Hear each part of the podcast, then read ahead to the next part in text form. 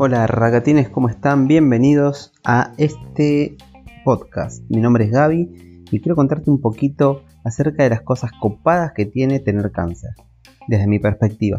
Todo lo que te voy a hablar y te voy a contar es exclusivamente desde, desde mi perspectiva. Soy consciente de que hay cánceres muchos peores. Entiendo que hay personas que le están pasando muy, muy, muy mal con una enfermedad como esta. En mi caso no la estoy pasando tan mal, creo que por eso me animo a poder eh, contar esto de esta manera, ¿no? Pero esta es mi experiencia, es mi experiencia, no pretendo faltarle el respeto a nadie.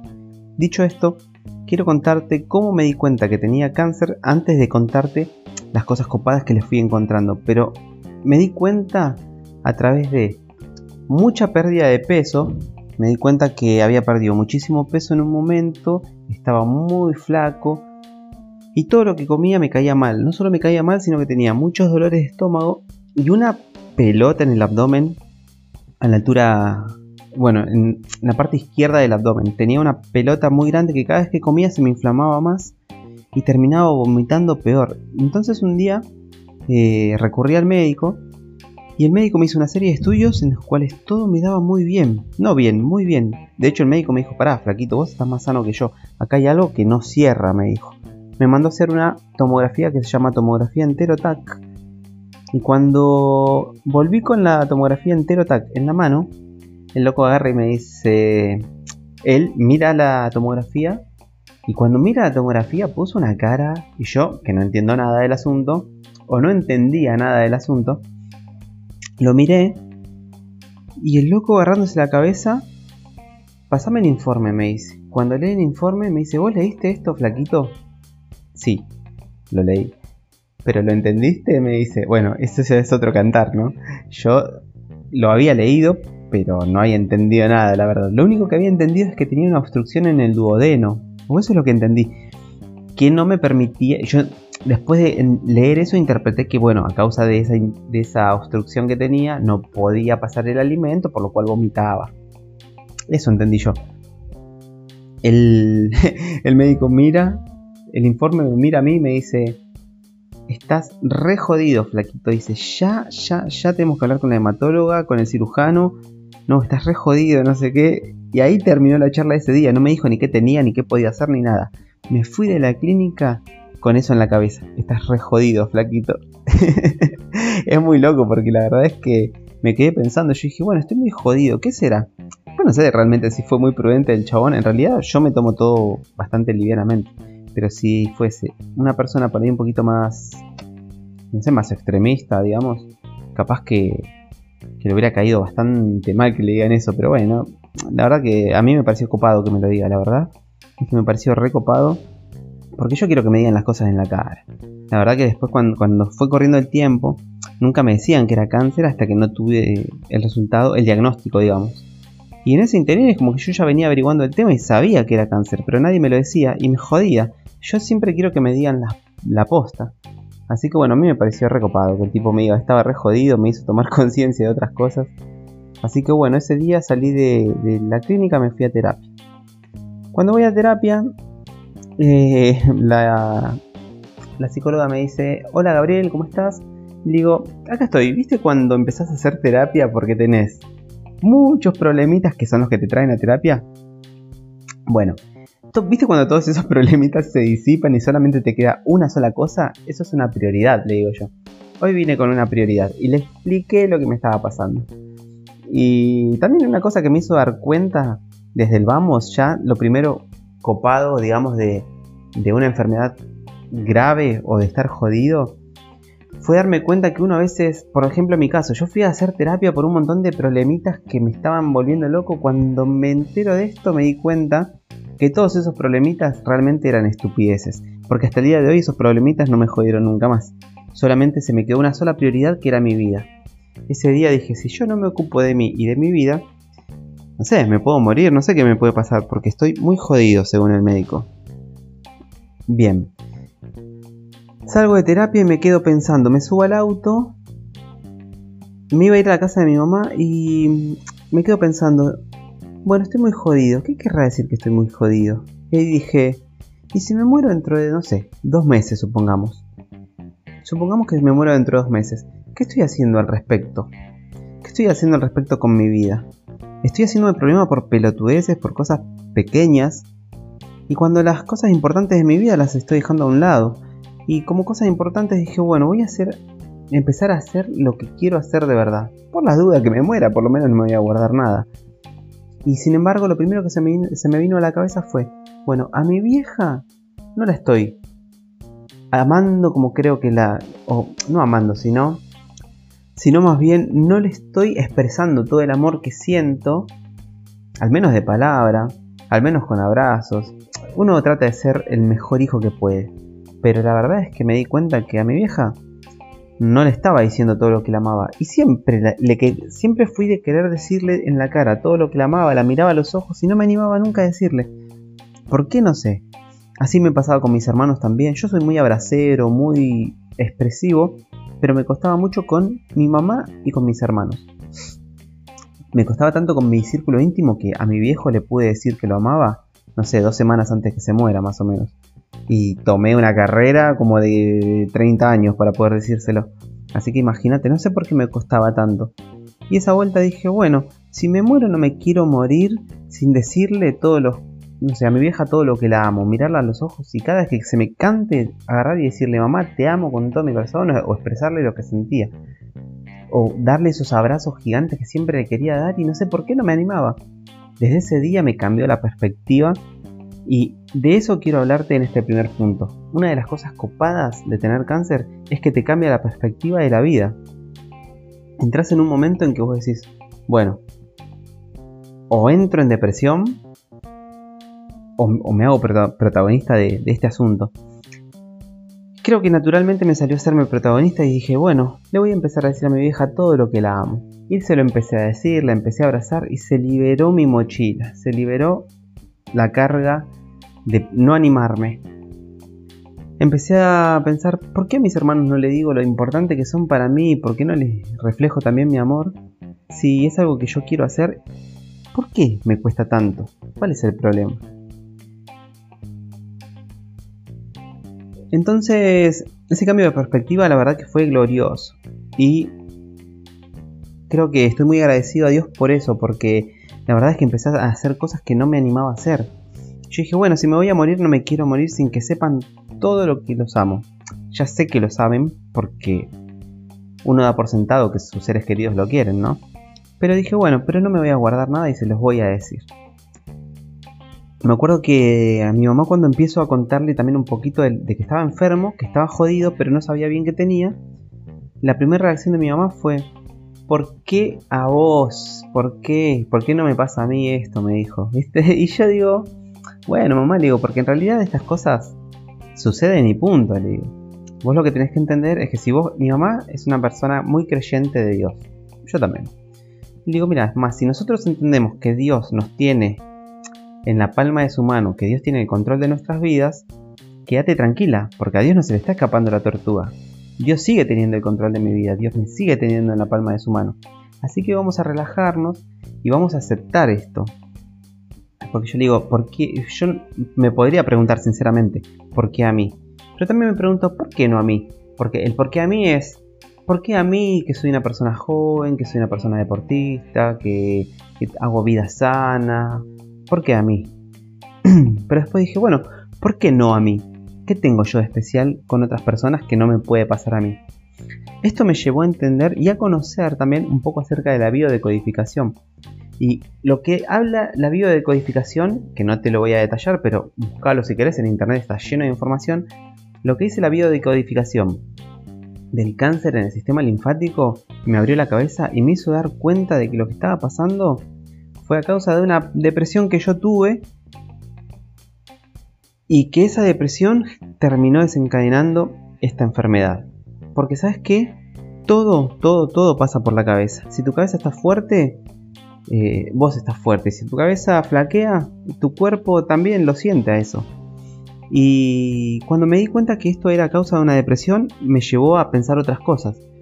Si estoy deprimido, quiere decir que no me amo o no me estoy amando como debería. Fue una de las cosas que pensé. Y realmente creo que es así.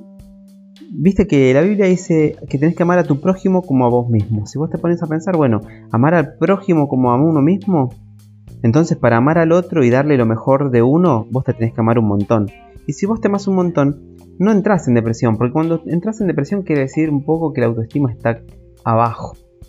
Sobre todo el tipo de depresión que yo tuve, que fue a causa de, en este caso fue por, eh, por la separación que tuve con mi ex, con mi ex esposa.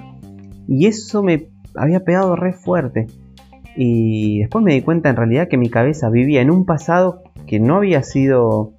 Como que un pasado como que no iba a volver y en un futuro que uno se imagina, o yo proyectaba el futuro ideal. No, si volvemos, si esto va a ser así, sea no.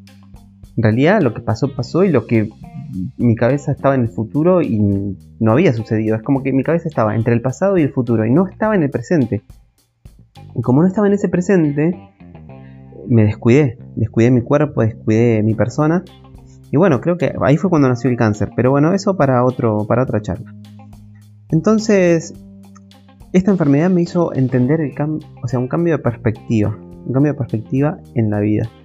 Y automáticamente decidí no entrar en depresión. De hecho, yo estaba muy, muy enfermo y estaba muy mal cuando, cuando surge todo esto.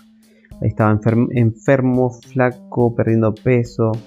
La verdad es que no comía nada, comía tutucas, me acuerdo que era lo que el cuerpo pasaba y tomaba agua, tomaba unos batidos, así que me daban proteínicos y era lo único que podía tomar. Y bastante tipo Powerade para poder, eh, digamos, hidratarme.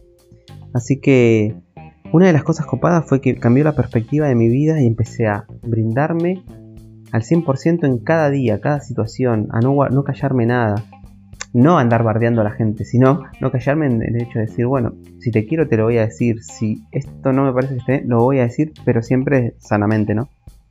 Otra cosa copada que me sucedió fue que me pude amigar conmigo mismo, con mi persona, aprendí a aceptarme. Aprendí a aceptarme, entender de que yo no estaba ni en el futuro ni en el pasado, que estaba en este presente. Y este presente reflejaba a la persona que soy, que es este Gaby con sus pros y sus contras, con cosas muy copadas y cosas muy oscuras quizás también. Aprendí a aceptarme, aprendí a amarme, aprendí que no necesito la aceptación de nadie, que tengo la libertad absoluta para hacer lo que quiera, sin tener que andar buscando la aprobación de nadie. ¿La aprobación de quién? ¿La aprobación de quién? Mañana te terminás muriendo y la aprobación de quién? ¿A quién le importa? A nadie. Entonces vos tenés que preocuparte por tu propia vida, amigarte con vos y entender también.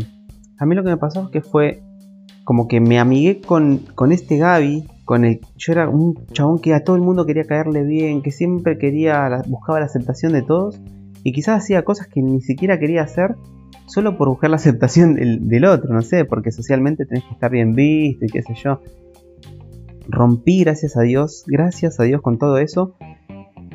Y ese proceso de aceptación hizo también que ese Gaby, o sea, yo lo que entendí fue que me perdono por haberme maltratado tanto, me perdono, acepto que yo ya no soy más esa persona y de acá en adelante es un caminar distinto.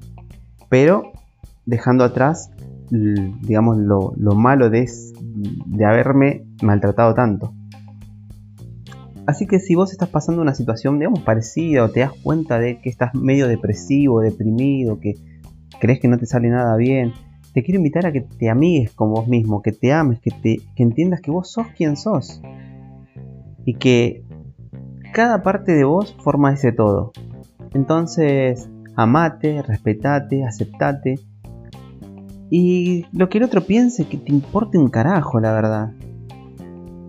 Date prioridad a vos mismo lo más importante que hay en tu vida sos vos.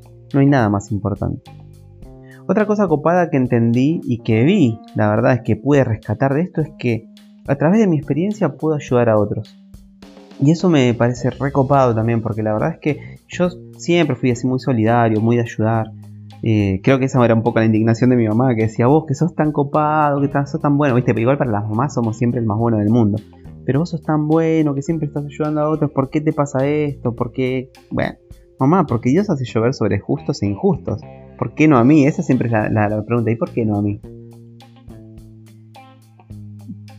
Entonces, la verdad es que entender que esto me puede, puede servir para ayudar a otros, para mí está buenísimo.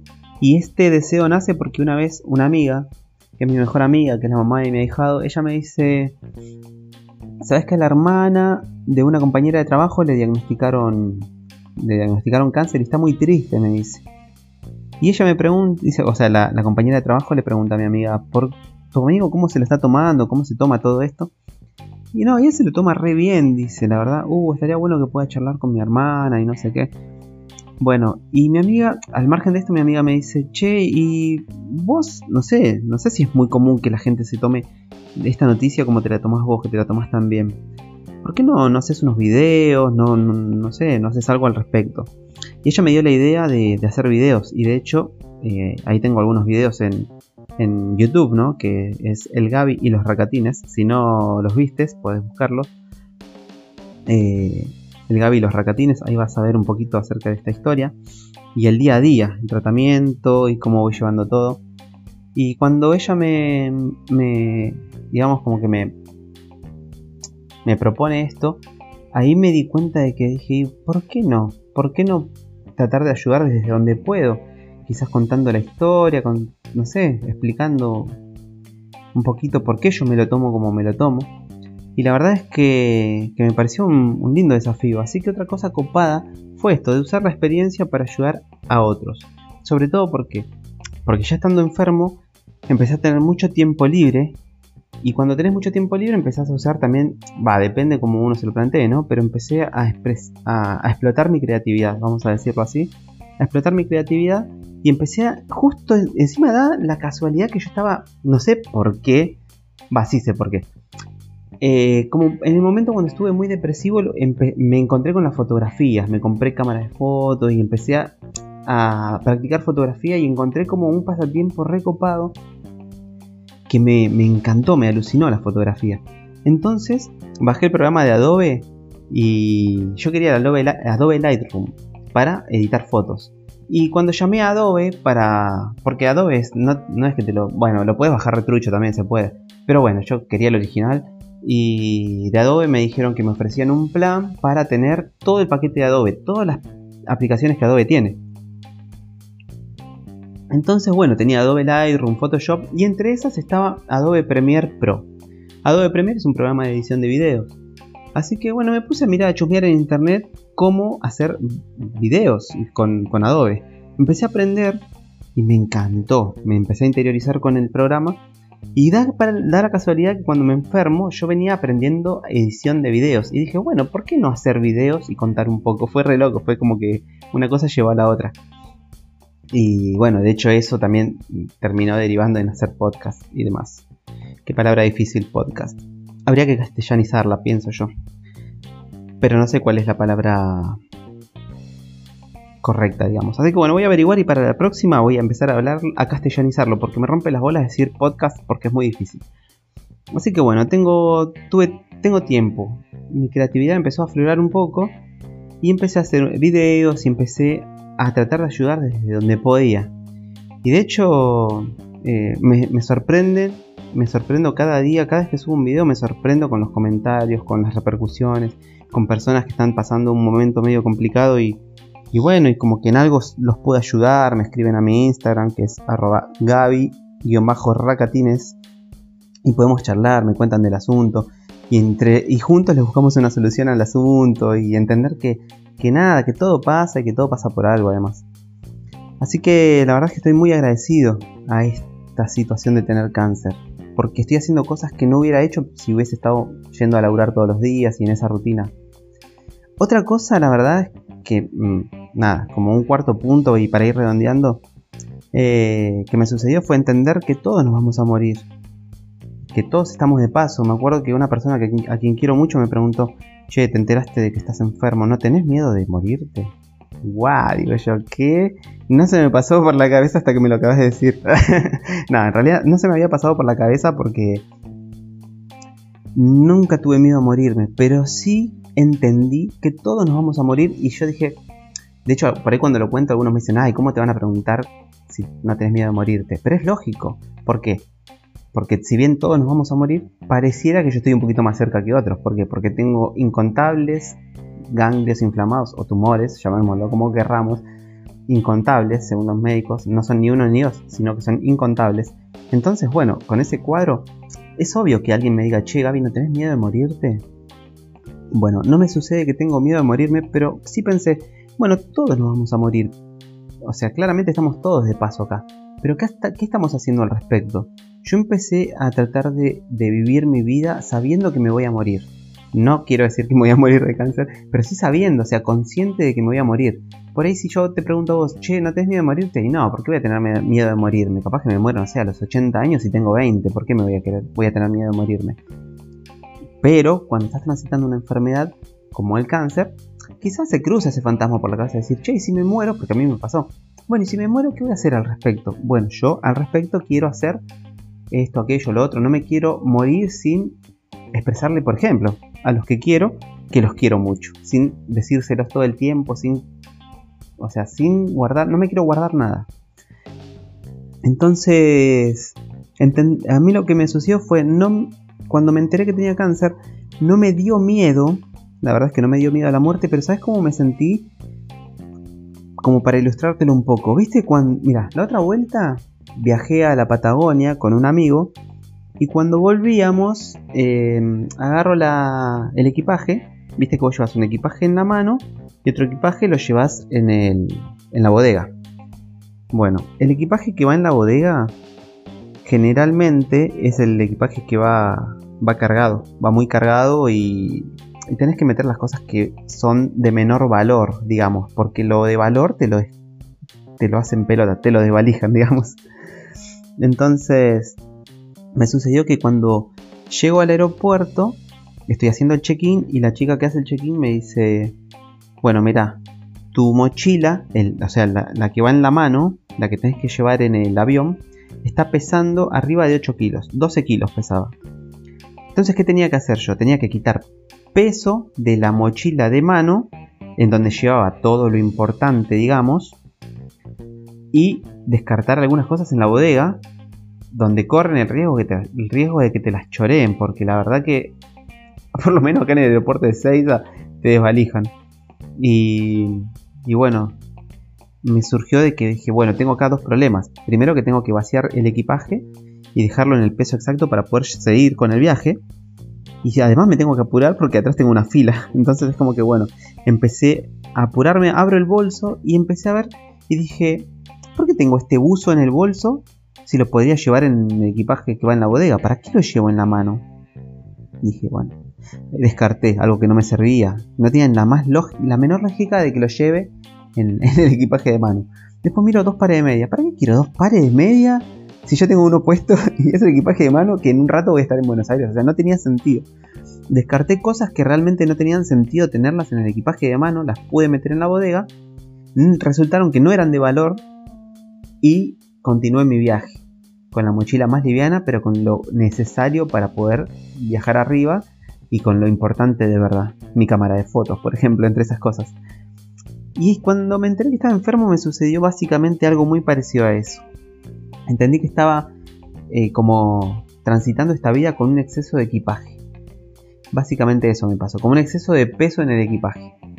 Entonces Empecé desde ese día cuando me di cuenta a liberarme de las cosas que realmente no tienen ningún sentido. Por ahí a veces está buscando la aprobación de personas que realmente no les importás. Entonces, bueno, y así un montón de cosas. Vos haces tus ecuaciones en tu vida y te das a dar cuenta cuáles son las pequeñeces y las cosas por las que no tienen ningún sentido preocuparse y te preocupas igual. Cada uno en su vida hace su, propia cuenta, ¿no? Y creo que básicamente fue esto de entender que, transitaba esta vida exceso, con un exceso de equipaje que me ayudó a, abrir la cabeza y decir, bueno, hay cosas que no las necesito y las descarté. Las empecé a descartar, descartar, descartar y me quedé con lo justo, con el amor de los míos, con las cosas que realmente creía importantes. Y justo se sucede, el mismo día que arranco la quimioterapia, arranca una pandemia mundial. Estamos con el coronavirus a full. Y creo que, esto también es una lección y es un poco en perspectiva lo que me pasó a mí. Si vos querés saber qué se siente, saber que te puedes llegar a morir, y es un poco esto, empezar a aliviar el equipaje. Hoy en día están todos en sus casas y entendieron que de nada te sirve tener el mejor de los autos si no puedes salir ni a la esquina. Que lo importante empieza a pasar puertas adentro. Entonces, ¿cuánto sembraste vos en tu casa? ¿Cómo, qué, qué, relación creaste con los tuyos? ¿Qué armonía hay en tu hogar para poder estar todos estos días encerrados? Entonces, creo que es un poco esto, ¿no? Empezar a cultivar de otra manera eh, la vida, las relaciones interpersonales con los que te aman y con los que amás, valorarlos de verdad, valorarte y entender de que lo material realmente está en un segundo plano. Fíjate que hoy con solo poder comer, dormir, estar tranquilos en tu casa ya es suficiente. Esta pandemia también podemos decir que puede ser algo muy muy grave y demás, pero también depende de la perspectiva con la que mires. Puede ser muy saludable para tu salud mental, para tu salud familiar, y creo que esto es un antes y un después. Y lo mismo me pasa a mí con una enfermedad como esta. Básicamente es así como, eh, como, como estoy viendo en este momento las cosas. Por eso cuando me preguntan, ¿tenés miedo a morirte? No, pero tengo miedo de seguir viviendo como un pelotudo, la verdad. Quiero realmente aliviar mi equipaje y poder brindarme a quienes a quienes se brindan conmigo y amar a los míos y nada, vivir en armonía. Básicamente eso. Así que bueno, amigos, esto es un poco las cuatro cosas copadas de tener cáncer. Hay más, te puedo asegurar que hay más, pero bueno, si no la hago re larga y no termino más. Pero esto es un poco lo copado de tener cáncer. Así que quiero mandarles un saludo, gracias por estar escuchando. Si escuchaste hasta acá, nada, te aplaudo, loco, te aplaudo. Anda a El Gaby y los Racatines en YouTube y me dejas un comentario. ¿Sabes qué?